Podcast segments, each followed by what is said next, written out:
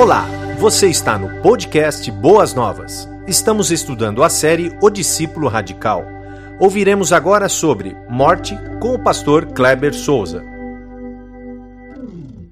Nós encerramos hoje a série de mensagens cujo tema é baseado no livro de John Stott, Discípulo Radical.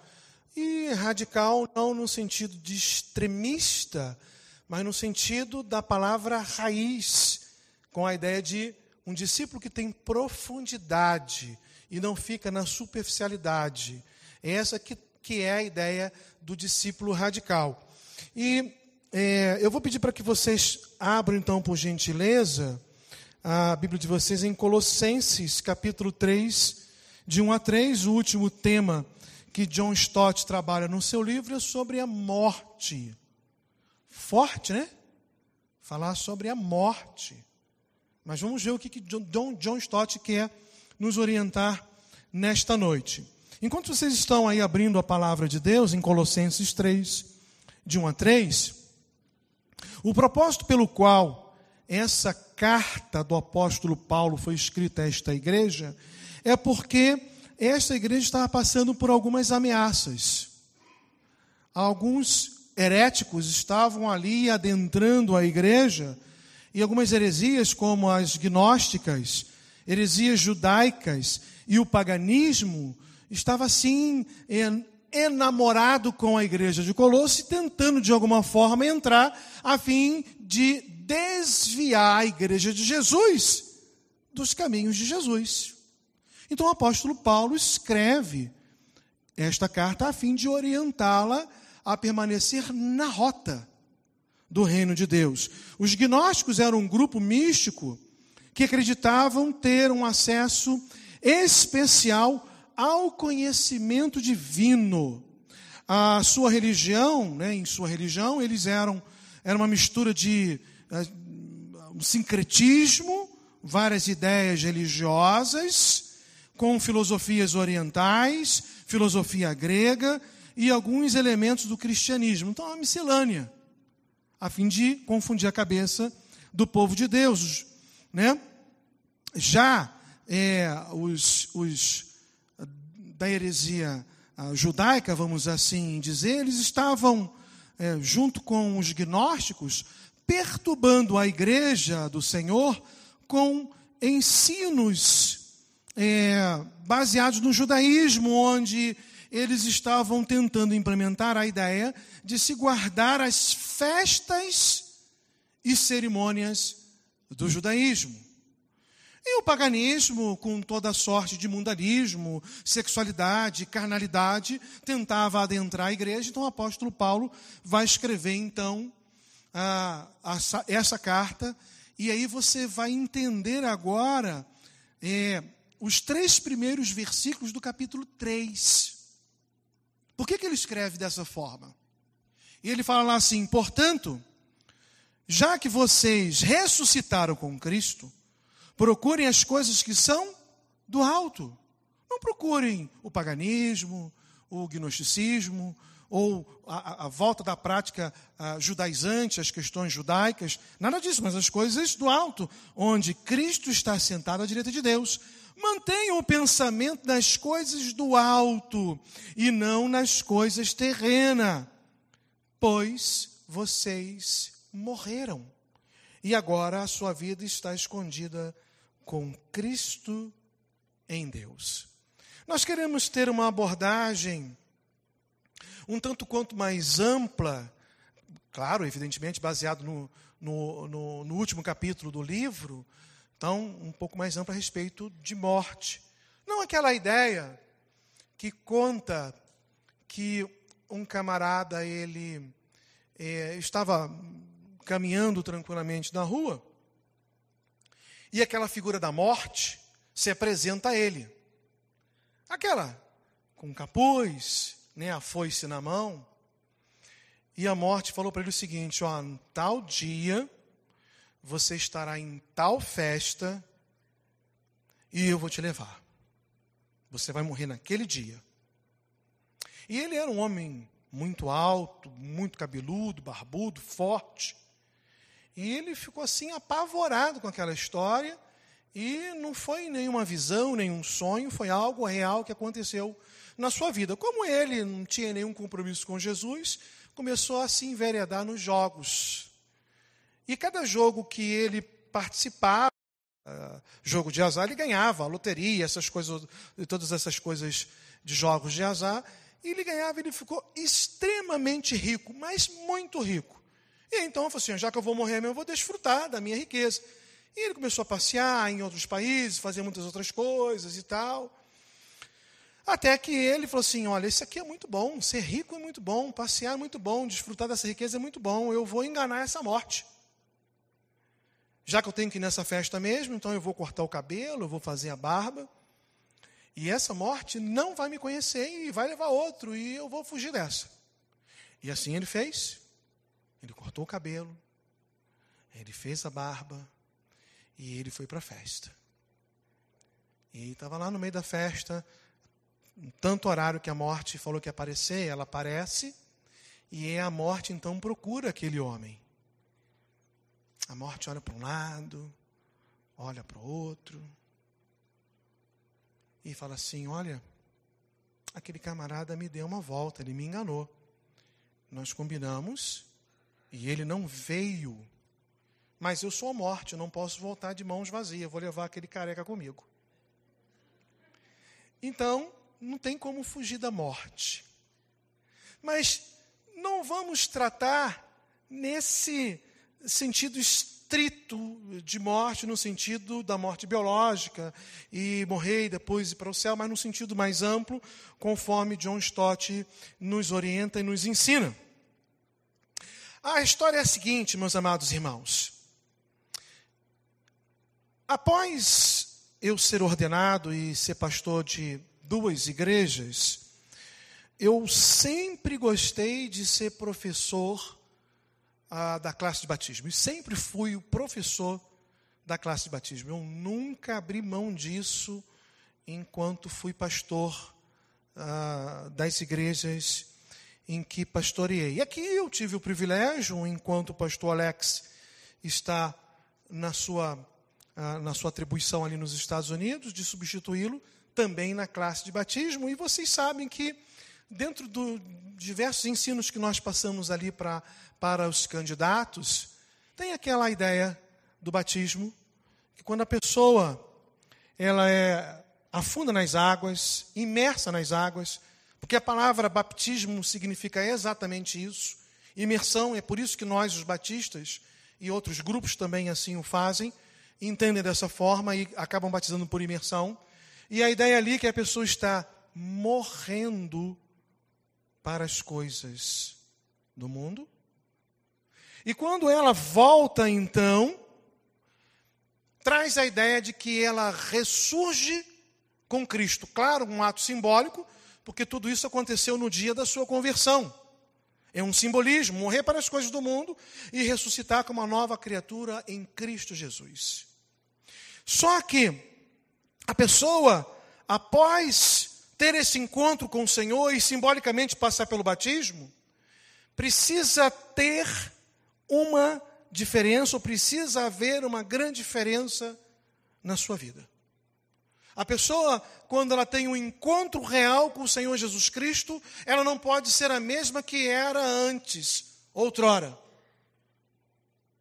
Paulo fala em Corinto que agora aqueles que estão em Cristo, nova criatura é. As coisas velhas, os antigos hábitos, os antigos pensamentos, as antigas atitudes, tudo ficaram para trás. Se fez ali uma novidade, algo novo, renovado em Cristo Jesus. Então precisa ter diferença. E onde que nós observamos essa diferença?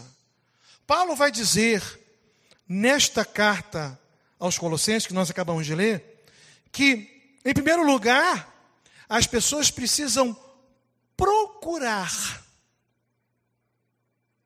aquilo que é do alto.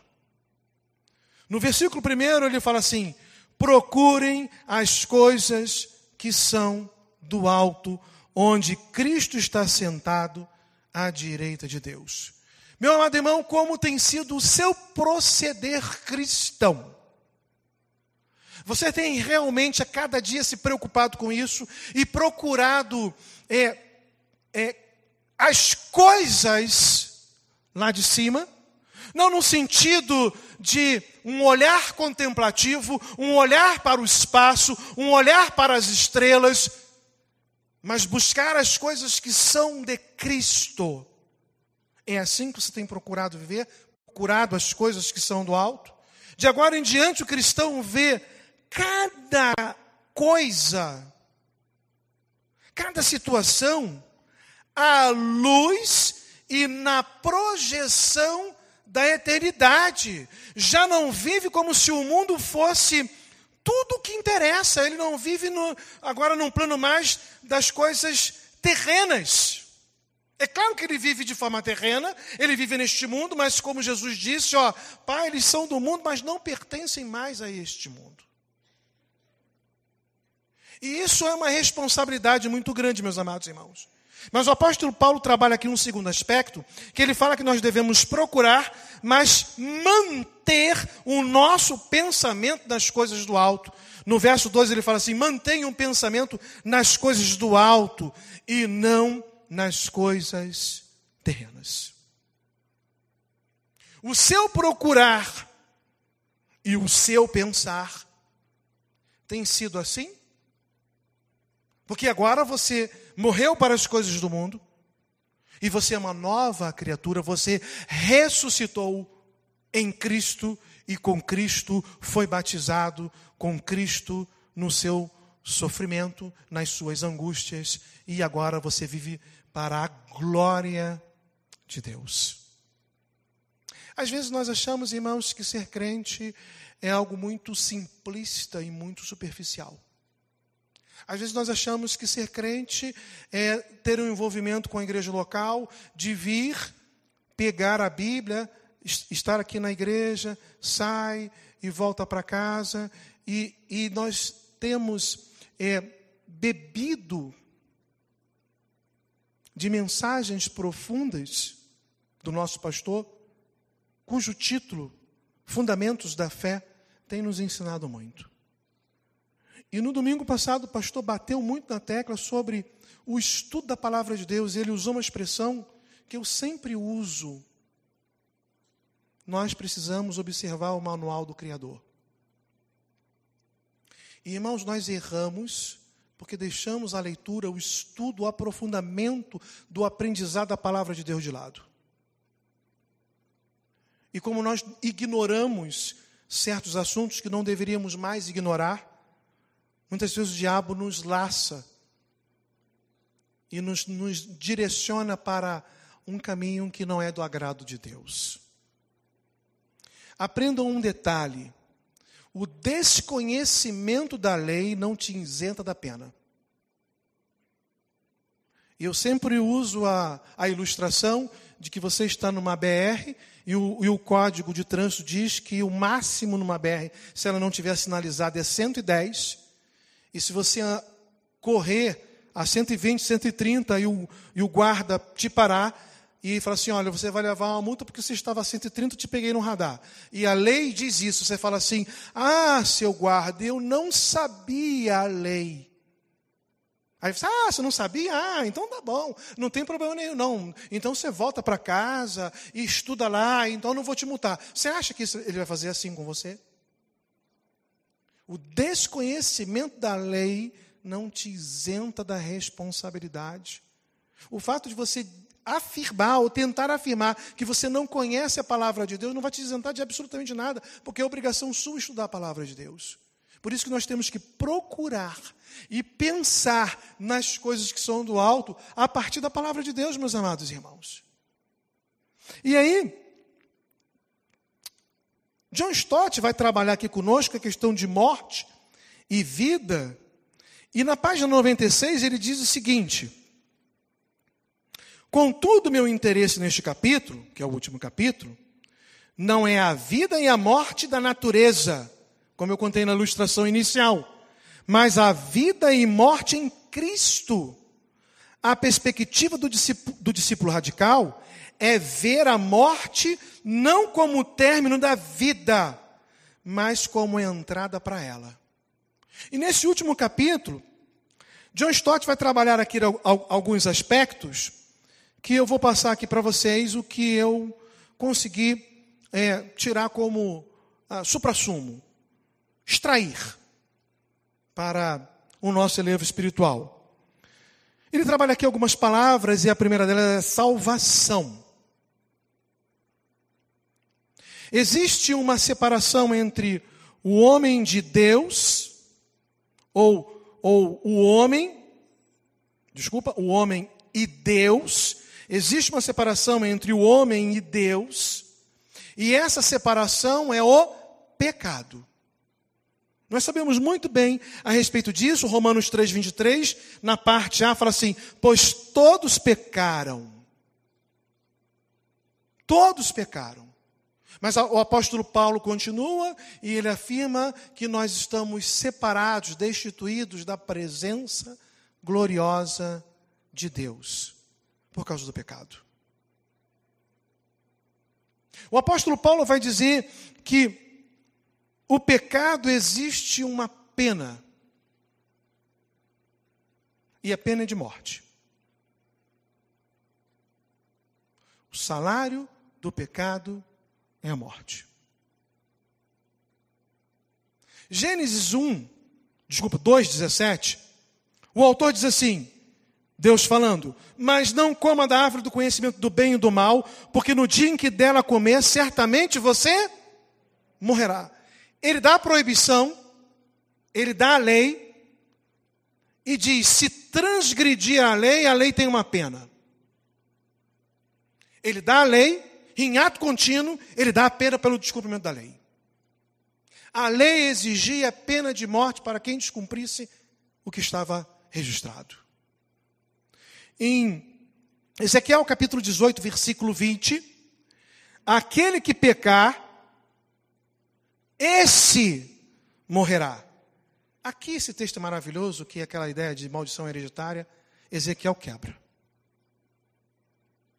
Ezequiel quebra maldição hereditária. Não tem maldição hereditária. O filho não levará a culpa do pai, nem o pai levará a culpa do filho. A justiça do justo lhe será acreditada, e a impiedade do ímpio lhe será cobrada. A alma que pecar, essa morrerá. Meus amados irmãos, foi por este motivo que Cristo teve que morrer. Porque a lei exigia morte. Nós merecíamos estar ali naquela cruz. Nós merecíamos estar lá. Vocês sabem disso? Isso, isso, meus amados irmãos, é o beabá da palavra de Deus. Mas não importa apenas conhecer o beabá, mas nós precisamos viver a palavra de Deus na íntegra. Cristo morreu no nosso lugar. Por isso, quando você vai ler lá o livro de Levítico, e que tem lá todas as, as festas, os cerimoniais, holocausto, manjares, oferta pelo pecado, oferta pela culpa, tudo apontava para a pessoa de Jesus. Quer aprender bem Levítico? Leia, Levítico com Hebreus. Você vai aprender bem o que Deus estava querendo nos ensinar.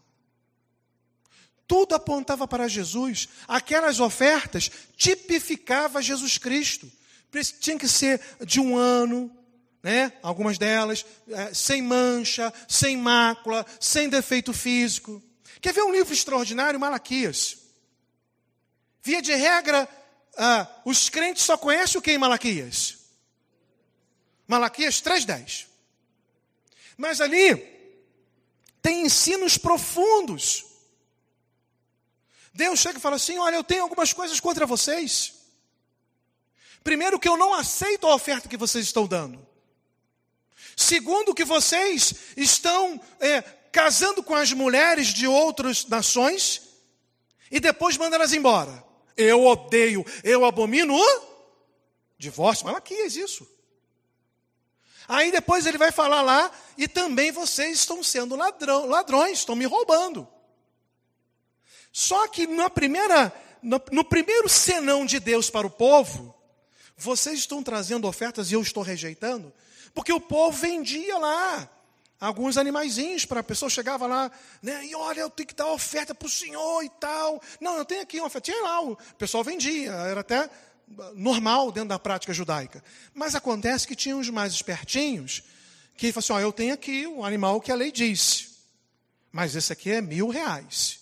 Rapaz, não tem um desconto? Tem, tem um desconto. Você vai pagar aqui uma de 300, mas ela não tem uma perna, ela não tem uma orelha, ela tem um pouquinho, ela é um pouquinho malhada. Tudo fora das especificações do que o Senhor havia dado. Essa especificação foi dada porque representava Jesus Cristo. Jesus precisava morrer em nosso lugar e ele morreu. Morreu para nos dar vida. Jesus purificou os nossos pecados, meus amados irmãos. Jesus perdoou os nossos pecados. Os batistas, eles acreditam que uma vez salvo, salvo para sempre, que o crente não perde a sua salvação. Alguns tendenciosos pensam assim: ah, mas aí é muito fácil. Porque se não perde a salvação, a gente pode fazer o que quer. Está salvo mesmo? Negativo. Se um crente diz isso, é porque ele está dando um indício muito forte de que ele não se converteu.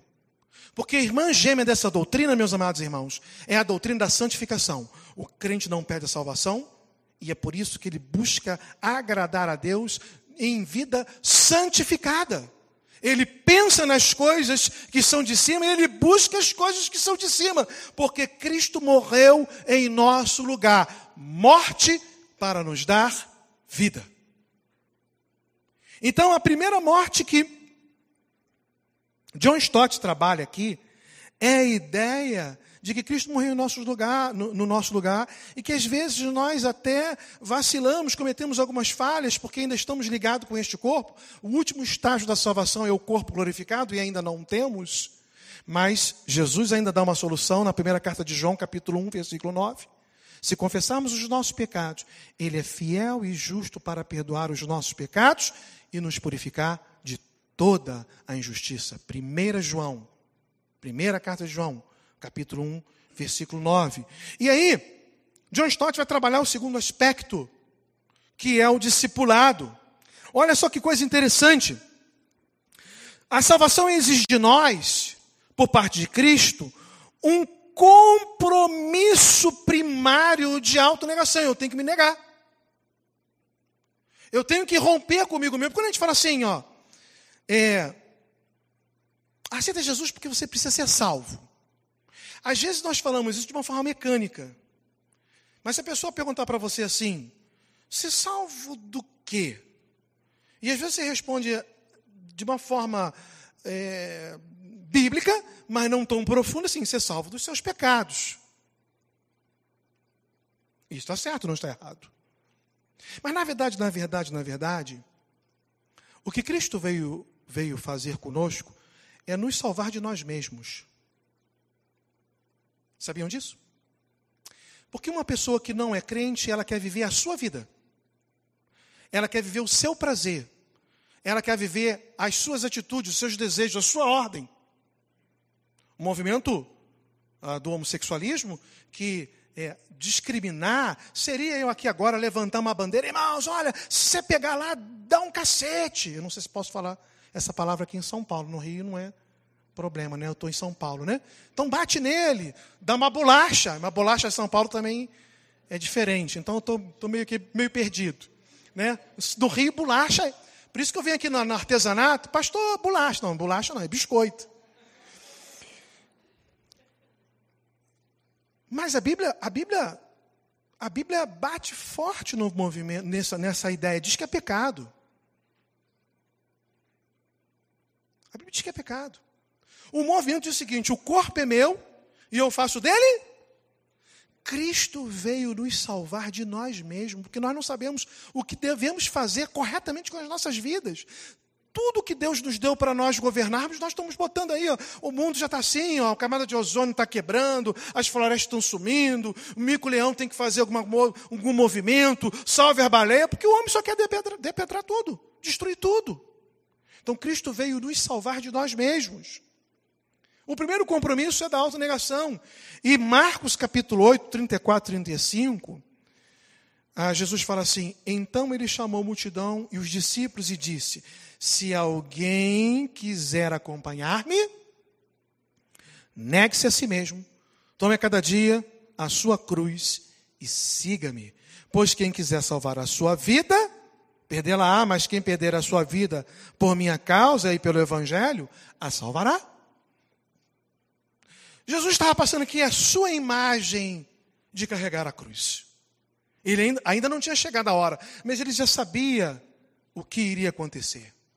O, o ato de carregar a cruz, ele já sabia que os romanos agiam assim. A morte romana era cruel, e ele sabia que chegaria o momento de carregar a cruz, e ele estava passando a imagem dele para o povo. Há uma teoria de que os romanos, até por uma questão econômica, dividia a crucificação em termos da cruz em estauros e platímbulo. O estauro já ficava lá, que era a estaca.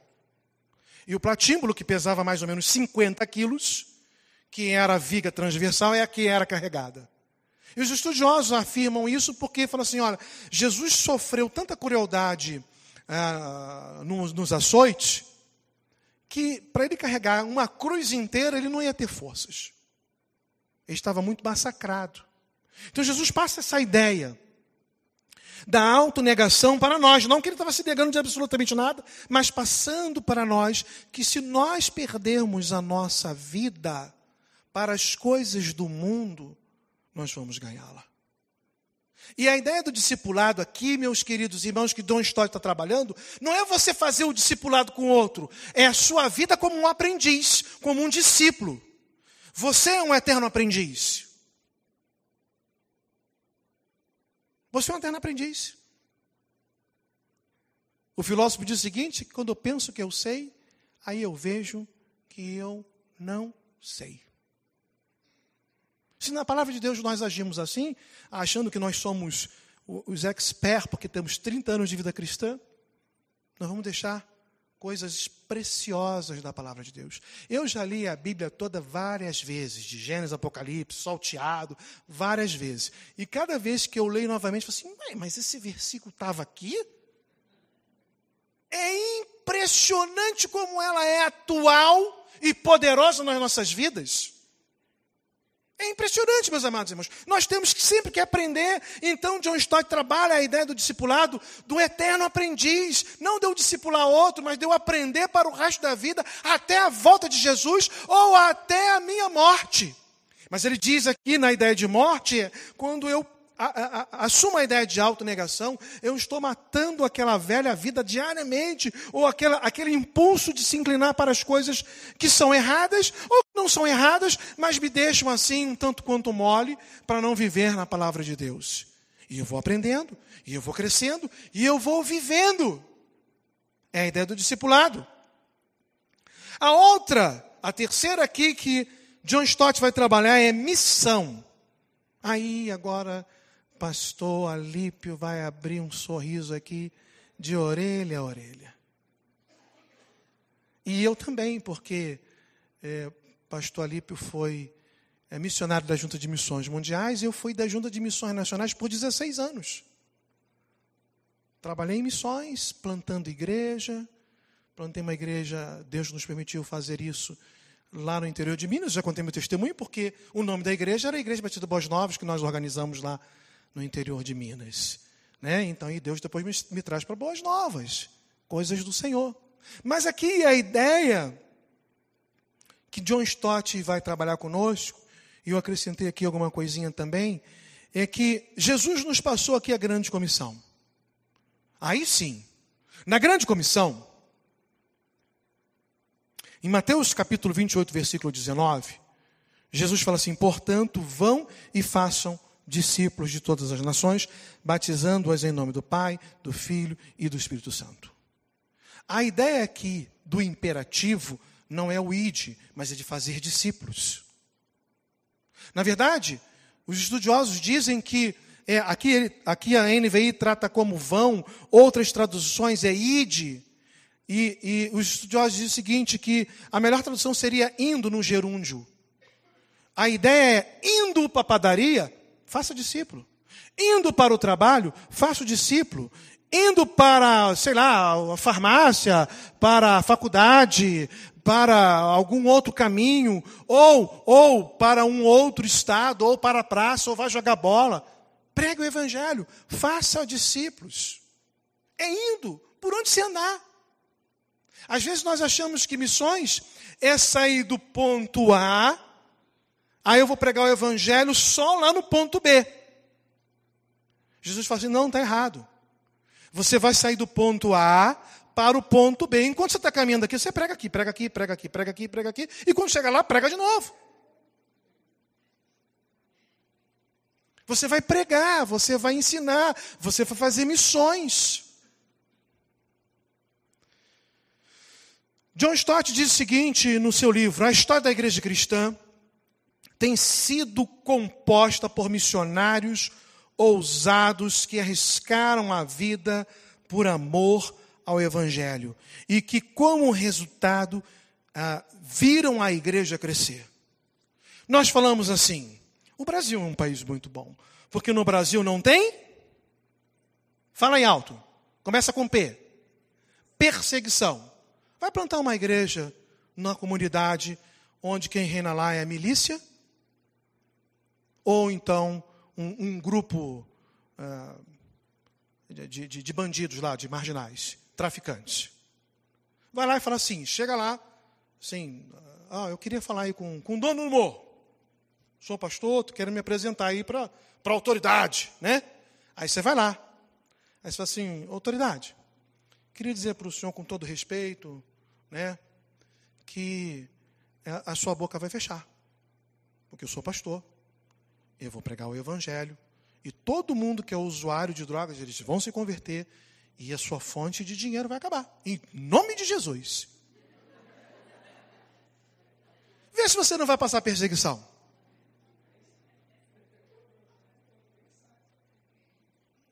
Mas é uma verdade, irmãos. Está tudo bem. Então, não tem perseguição, você não foi chamado para lá, ou você não quer fazer lá. Então, por que não faz aqui? Por que não faz missões aqui? Por que não prega aqui? Nós temos que fazer missões. Quantas pessoas que não têm a oportunidade de ter a palavra de Deus, Poderia chamar o pastor Alipe aqui e falar assim: tenta lembrar aí os dados estatísticos de missões de países que não têm Bíblia, países que você não pode entrar. Olha, Coreia do Norte. Afonso, estou certo? Coreia do Norte, né? Coreia do Sul pode, né? Coreia do Norte. Chega lá e fala assim: oh, eu sou missionário dos batistas brasileiros, vou pregar. Você vai morrer lá, meu amigo. Em alguns países do Oriente, tem que ter muita cautela, tem que ter né, prudência, como o Senhor Jesus Cristo nos ensinou. Aqui, talvez Cuba, Venezuela, na atual conjuntura. Perseguições, lutas. Mas nós temos que fazer missões. Jesus falou o seguinte: Chegou a hora de ser glorificado o Filho do Homem. Digo-lhes verdadeiramente: se o grão de trigo não cair na terra e não morrer, ele continuará só. Mas se morrer, dará muito fruto. Olha, isso é uma coisa linda. Você pega assim uma, uma sementinha, sei lá, de qualquer coisa, de laranja, de limão, de qualquer sei lá, de abacate. Você planta lá, num, numa situação normal, ela vai crescer, vai demorar um tempo, mas ela vai dar lá um monte de uma sementinha. Ela teve que morrer, mas ela gerou muitos frutos. John Stott está dizendo que missões também nós temos que ter esse compromisso ah, de morrer para muitas coisas. Você quer ver aqui agora no sentido mais é, real da palavra, né? De morte, a tradição falando a respeito da morte dos discípulos. Então, com relação à tradição, diz que Pedro é, foi crucificado pelos romanos de cabeça para baixo. O André foi crucificado numa, numa cruz em forma de X. Tiago foi morto por ter sofrido grandes perseguições de, de Herodes Antipas. João, esse foi o que morreu até, até onde se diz, até onde se sabe, de causas naturais ou de velhice, com aproximadamente 100 anos em Éfeso. Mas Filipe morreu em Herápolis, também crucificado. Bartolomeu, martirizado, sua pele foi retirada do seu corpo, provavelmente na Síria. Tomé foi, evangelizou a Síria, a Pérsia, sobretudo a Índia, também foi martirizado e morto lá. Mateus, que era o cobrador de impostos, escritor do seu, do seu evangelho, teria morrido martirizado também na Etiópia. Tiago Menor, ah, martirizado em 62 depois de Cristo. Judas Tadeu ah, teria morrido na Mesopotâmia também martirizado. E Simão, ah, diz a tradição, que morreu também junto com Judas Tadeu na Mesopotâmia. Então, todos os discípulos, com exceção de João, sofreram perseguições, lutas e foram martirizados, porque cumpriram a missão. E o Evangelho, irmão, chegou no Brasil. E o Evangelho chegou aqui em São Paulo. E nós estamos aqui por conta do nosso Senhor Jesus Cristo, que nos salvou, nos transformou, mas por conta da ordem que ele deu para os seus discípulos e eles não voltaram atrás.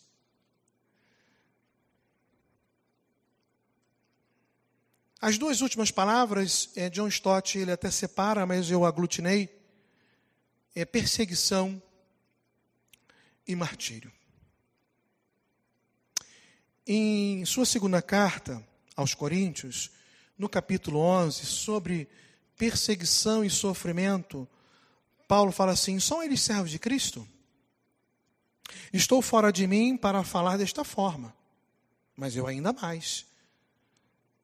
Trabalhei muito mais, fui encarcerado muitas vezes, fui açoitado ah, ah, de uma forma mais severa e exposto à morte repetidas vezes. Cinco vezes recebi dos judeus 39 açoites. O pessoal disse o seguinte: era uma quarentena. A tortura era 40 açoites. Uma, duas, três, 40. 40 acabou. Aí chegavam no 39 e paravam. Ó, 39 não valeu, vamos começar tudo de novo. Ele fala aqui, ó, é, 39, é, é, recebi, cinco vezes recebi dos judeus 39 açoites. Cinco vezes. Chegaram no 39, parar, começar de novo. 39, de novo. Três vezes fui golpeado com varas uma vez apedrejado, três vezes sofri naufrágio. E aí o texto fala aqui um monte de coisa que o apóstolo Paulo passou: fome, tortura, perseguição. Nós estamos dispostos a pagar o preço de perseguição e martírio? É essa a ideia do discipulado radical, no sentido de raiz, no sentido de ter um aprofundamento no relacionamento com o Senhor. Às vezes nosso, o nosso relacionamento é muito superficial, irmãos. Não temos aprofundamento nesse relacionamento. Com relação ao martírio, Atos 1,8 vai dizer assim: Mas receberão poder quando o Espírito Santo descer sobre vós, e serão minhas testemunhas. E essas testemunhas atuarão em Jerusalém, Judéia, Samaria e até os confins da terra. A palavra para testemunha, que é um substantivo, lá no grego é martireis, e testemunhar é martirel. Ela tem aqui cinco significados prováveis no Novo Testamento. O primeiro significado, testemunha judicial de fatos. Segundo significado, testemunha de fatos numa confissão de fé. Terceiro, declaração de um fato como testemunha ocular de um, um ato ocorrido. Quarto, testemunho evangelístico da natureza e da importância de Cristo. E o quinto, martírio. Então, a ideia é, daí, dessa palavra, nós puxamos para a nossa língua portuguesa o Marte. Então a ideia é: você vai ser testemunho ocular daquilo que Cristo fez na sua vida mas precisa estar disposto a sofrer pelo Evangelho de Jesus. E muitas vezes, meus amados irmãos, até morrer por amor a Cristo. Será que nós estamos dispostos a morrer? Será que se alguém chegar lá, negue a Cristo, e se você negar, você estará vivo? Mas se você não negar, manter a sua fé, eu vou te morrer, eu vou te matar, você vai morrer? Será que nós estamos dispostos a, a ir até as últimas consequências por amor a Jesus Cristo? Ter esse tipo de discipulado? É claro que Deus tem os seus planos e os seus momentos para todos os seus filhos e, de forma específica. Mas você está pronto para isso? É algo que nós precisamos nos questionar. Então, resumindo aqui o que John Stott diz e fechando a nossa prédica desta noite, na salvação Cristo morreu para que tenhamos vida. No discipulado, se sentenciarmos à morte as mais opções do corpo, viveremos. Em missões, a semente deve morrer para se multiplicar, para dar muitos frutos. E na perseguição e no martírio, morrendo para viver, sofrendo por amor a Cristo. Que possamos, meus amados irmãos, pensar de uma forma profunda a respeito disso e melhorar o nosso comprometimento com o Senhor. Porque Paulo diz que um dia nós prestaremos conta de tudo que realizamos. E a Bíblia diz lá assim, ó, quer seja bom ou mal. Um dia nós vamos sentar diante do Criador e vamos prestar conta, não para céu e inferno, mas para o galardão. E é algo muito sério. Que Deus nos abençoe nesta noite e que possamos, meus amados irmãos, conforme Colossenses nos ensina, pensar e buscar as coisas do alto. Amém? Obrigado por nos ouvir. Você também pode acessar um conteúdo exclusivo em nosso canal do YouTube. Que Deus te abençoe e nunca se esqueça que, em Boas Novas, a gente sempre se encontra.